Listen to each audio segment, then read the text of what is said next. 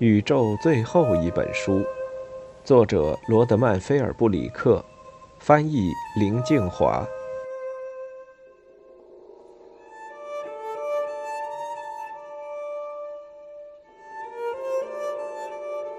第二十五章：思考未来。当天稍微晚些时候，我们把豆豆转移到一处他们叫中央实验室的地方。拉纳雅的父母。确切地说，是他的捐赠人得到了当局的批准，将豆豆送到这里，看能不能有所帮助。到目前为止都毫无起色，豆豆依然处在深层睡眠中。不过，自从他睡进玻璃棺后，他的情况也没有更加恶化。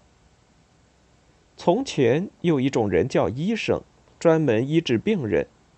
但普鲁人几乎不生病，所以医生已被医事技术人员取代。这些医技人员多半做一些替意外受伤的普鲁人缝合伤口之类的事，因此他们根本不懂得如何医治痘痘。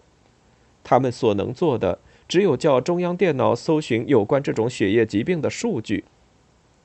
在等待结果的时候，拉纳雅带领我们参观这所中央实验室。这里是普鲁婴儿被制造与改良的地方，因此也是伊甸最重要的地方。它大部分位于地下，因为当年第一个普鲁人问世的时候，大地震引起的火山爆发使空气中含有许多有毒物质。早期的存活者以为辐射线来自核子废料，当然部分的确如此，但最多其实来自地球本身。拉大雅为我们解说：大自然的辐射与火山释出的气体，使大气变成毒气的时间长达约一个世纪。那时候的人类平均寿命缩短到大约二十岁左右，基因工程因此应运而生。在那之前，人类多多少少还是禁止大批改造的。我们参观了中央实验室历史最悠久的地区。它被保存下来，以纪念大地震后的惨况。那里有最早的基因工程小组的全息图，全体组员都戴着防毒面具。其中有一幅景象是他们围绕在一个摇篮四周，摇篮里躺着一个哭泣的婴儿。我发现婴儿没有戴防毒面具，莱特说：“那是他们改良的第一个方面。”拉纳亚说。就是忍受高剂量毒气的能力，虽然现在已经不需要了，但每个伊甸之子仍然具有这种改良过的基因。那个婴儿如今还在吗？莱特指着影像中的婴儿问。拉纳雅奇怪地看他一眼。那幅全息图是两百年前拍的了，他说，比普鲁人平均寿命早了一百多年。这第一个孩子早就死了。啊。莱特说：“仿佛他有个未提出的问题得到了满意的答复。”拉纳亚似乎对这个问题很感兴趣。我知道你们普通人以为我们解决了永生之谜，但我们没有。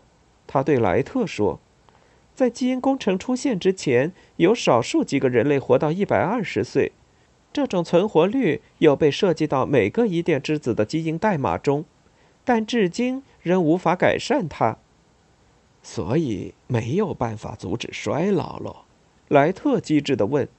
拉纳雅摇摇她那美丽的头。很遗憾，不能。我们能够启动延长寿命的基因，但无法阻止衰老。那普鲁人老了以后会怎么样呢？他问，似乎这个问题一直搁在他的心上。他们会老得很优雅，拉纳雅含笑说。我们最多只能做到这一点。他们允许我们探望豆豆，这其实没什么意义，因为他不知道我在场。但从某一方面说，我还是觉得好过些，虽然只是看看他。要是我们有办法，我们一定会尽力的。金看我透过玻璃注视豆豆时，用肯定的口吻对我说：“我知道他们会尽力。”但我还是愤愤不平。你们会在乎一个普通人病死吗？我说，每天都有人死于各种疾病，你们也没想过要去阻止。金体谅的看我一眼，说：“人往往容易忽略他看不到的东西。我们大部分人一辈子也没有见过普通人。你应当知道，把你们带进伊甸是个错误的决定。但既然已经来了，我们就不得不尽力帮忙。只要拉纳雅提出邀请，她真的有那么重要吗？你的女儿，在恶部关注的地位重要吗？最重要。我说，成为伊甸大师更重要。经说，伊甸境内发生的每一件事，最终都受伊甸大师的控制。伊甸大师不是靠选举产生的，他们是被指定的。是特别经过基因改造而具备领导能力，以及为将来拟定种种计划的能力，甚至必须拟定远超过他们寿命以外岁月的计划。思考未来对我们来说非常重要。思考未来对普鲁人而言也许非常重要，我说，但普通人连过去都没有，更别说未来了。每个人都有他的过去，他避重就轻地说：“你错了。”我告诉他，自从人们开始使用大脑探针之后，记忆力便丧失了。恶部的情况如今是越来越严重，许多关主甚至忙着使用探针，都顾不上老百姓。当我提到伟人猛哥时，惊惊骇地瞪大他那一双完美的眼睛。我一点都不知道这事，他说。这时莱特才插嘴：“刚才他一直保持沉默，任由我发牢骚。我们还发现了一件事。”他注视着金说：“大脑探针是伊甸这里制造的，是你们的技术，然后再走私到恶部。”金立即摇头：“不可能。”他说，语气相当吃惊：“我们干嘛要这么做呢？”莱特耸耸肩：“你说呢？是不是有普鲁人乐意见到恶布和他的居民销声匿迹呢？”金不安的皱眉：“大概有吧。那既然有人想要消灭我们，或者鼓励我们自我毁灭，那么腐蚀我们的心灵，倒不失为一个很好的手段。”你一定是误会了，金抗议说，但看得出他在担心，恐怕真有此事。拿走我们关于自我的记忆，然后把人类的行为转变成动物的行为。莱特说：“动物确实比人更容易消灭吗？消灭，多可怕的字眼！”金说：“我们有什么理由这么做呢？”莱特又耸了下肩，看到金的反应，他几乎感到好笑。你们有什么理由消灭我们？因为我们还存在，因为我们使你们想起从前的样子，因为恶不围绕在伊甸的外围，因为我们是危险人物，理由多着呢，满地都是。这绝不可能，金自言自语地说：“我去问当局，必要时当局会去问大师们。我想你们一定是误会了。”然而，他的口气少了一分肯定，反倒更像听到什么他不愿多想的事，即使他早已知道事情的真相。当天稍晚些时候传来回音，电脑已经找到了有趣的数据。有趣是布利所用的字眼，在我听来是不可能的意思，但我还是愿意相信他。电脑找不到这种古老疗法的数据，起初他这么说，这倒一扫我胸中的阴霾。显然，它和某种特殊剂量的有毒化学物质有关，这就是他们所说的化疗，然后再暴露在有限的辐射线下。人体能因此存活，实在不可思议。但显然，许多人都这么活下来了，而且相当成功。不过无所谓，这种古老的技术反正早已失传。这么说，你们对他束手无策喽？我说，我没有这么说。布利说，我是说，我们无法复制过去的疗法，但电脑提出一个有趣的建议，说不定能给你妹妹一个改良过的基因。事实上，应该说是几个改良过的基因才对。这些基因可以控制人体更换血细胞。那有助于缓解病情吗？我问。如果有效的话，布利说：“我们要先试过才知道。”万一无效呢？我问。布利意味深长的看我一眼，眼光悲伤。你已经知道答案了。他说的对，我知道。第二十六章，豆豆醒来了。三天后，他们为他注射新的、改良过的基因。我的小妹妹豆豆从此有了她自己的将来。我亲眼目睹了整个过程。起初我没注意到任何异常，只是目不转睛地盯着维持他基本生命的玻璃棺，心里想着我们小时候的往事，都是一些微不足道的小事，除了我和豆豆以外，对别人来说一点意义都没有。比如有一次，查理发现他拿面包屑喂我们家屋后的老鼠而大发雷霆。他很诧异，竟对他说：“老鼠也是人呢。”查理问他从哪儿听来的谬论，他说：“从你那儿呀。”原来查理经常骂人是鼠辈。可怜的老查理这才明白，他的四岁女儿比起他果然是聪明多了。这么下去，他总有一天会成为恶部最聪明的人。我注视着他，努力回想那些往事。竟没注意到，他也在注视着我。他的眼睛张开了，他在注视着我，而且不是死气沉沉或毫无意识的眼神，是真的在看我，好像他在努力的猜我心里在想什么。我想，我一定是在做梦。也许下一秒钟醒来时，就会发现豆豆依旧在深沉的睡眠中，甚至更糟。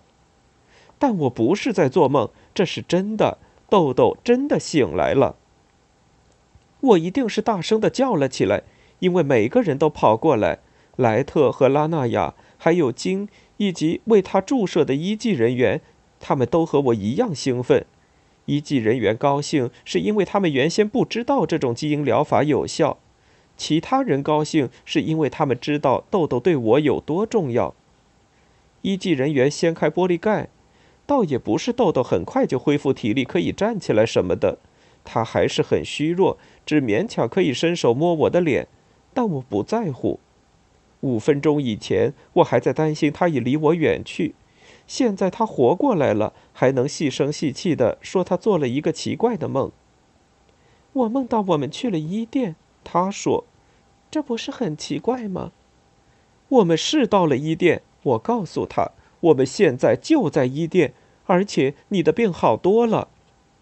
我忽然很后悔，不该对普鲁人发脾气。要不是拉纳雅和他的人民，豆豆肯定早就没命了。或许有些普鲁人痛恨普通人，巴不得我们消失，但他们同时也救活了我的妹妹，所以他们也不全是坏人。莱特显得比任何人都高兴，这老家伙笑得张大了嘴巴。我都担心他仅剩的少数几颗牙也会笑掉呢。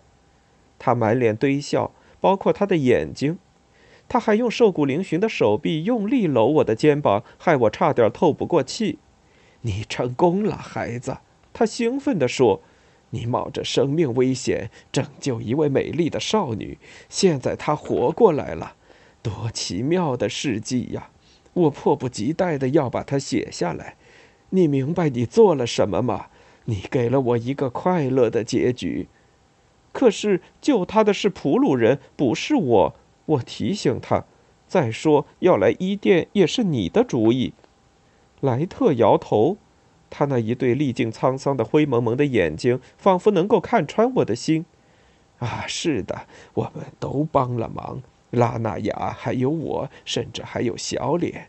但是开展这段旅程的是你呀，孩子。要不是你有这勇气，下这决心，这件事也不能发生。他显然是疯了，但我没那心情告诉他。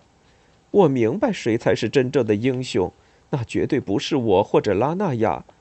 真正的英雄是一个拄着手杖的白胡子老人，他的心胸如此宽广，绝不允许自己坚定的信念有片刻停止。他坚信，他如果能把一些事迹写成一本书，那么世界就能因此改观。尽管早已经没有人会读书了，但他依然不放弃。豆豆从漫长的睡眠中醒来后不久，金与拉纳雅交头接耳说了一些悄悄话，两人的脸上都露出担忧的神色。一旦你妹妹可以行动，我们就必须离开中央实验室。拉纳雅后来小声对我说：“大家都在谈论这事呢。”他不需要多做解释。他的意思是，外面正在盛传一群可怜兮兮的普通人获准进了伊甸。至于是否违反禁令，要看由谁来诠释这条规定。因此，我们在中央实验室停留的时间越久，就有越多的普鲁人知道我们在这里。可他还没有完全好呢，我提醒他，他还不能走路，而且他还没胃口。我知道，拉纳亚说，拍拍我的肩膀，别担心。我们还是会好好照顾他，不过是在我家，要摆脱这些窥视的眼睛。于是第二天，我们都离开了中央实验室，回到拉纳亚称之为家的奇妙地方。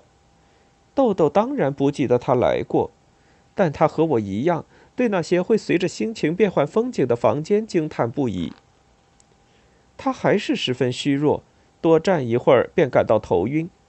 但他对每一样东西都很好奇，都想了解它的来龙去脉。拉纳雅为他解释时，他也似乎都能明白。换句话说，他比我是聪明多了。这是一种互动的电脑智能逻辑的延伸。拉纳雅告诉他，电脑能自己投射出三维空间的风景，当然，这些都只是全息图，都只是幻影。豆豆两眼亮得可以照亮黑夜。我以前总是幻想这些东西。他惊叹地注视着一幅叫蒙大拿的全息图中紫色的山峰和翠绿的山谷。我躺在我的睡垫上，想象我在一个全然不同的世界。什么样的世界呢？拉纳雅问。一个没有墙壁的世界，豆豆说。一个你可以毫无畏惧地走出家门的世界。你是说伊甸吗？拉纳雅说。大概是吧，豆豆说。但我幻想的是恶布。如果世界没有毁灭，那会是什么情况呢？假如人们不再互相残杀，开始耕种，那些绿色的东西就会长出来了。翠绿的草地和树木，听起来多美丽，多祥和。豆豆如梦似幻地说：“葱翠的草地和树木。”拉纳雅牵着豆豆的手，将他带到窗前。这不是全息图，他指着外面说：“这些都是真的树木，真的青草。”豆豆注视着外面好长时间，然后重重的叹了口气：“真美。”但它终究还是一幅全息图，他说。拉纳雅好奇的望着他：“为什么呢？”他问。“因为我们不能住在这里。”豆豆说：“不是吗？等我好一点儿，你们就要把我送回去了，回到灰色的水泥地、酸雨和控制每一关的帮派手中。”拉纳雅望着青青的草地和树木，再看看豆豆和我，他的双眼坚毅而有神。如果我帮得上忙，就不会，他坚定地说。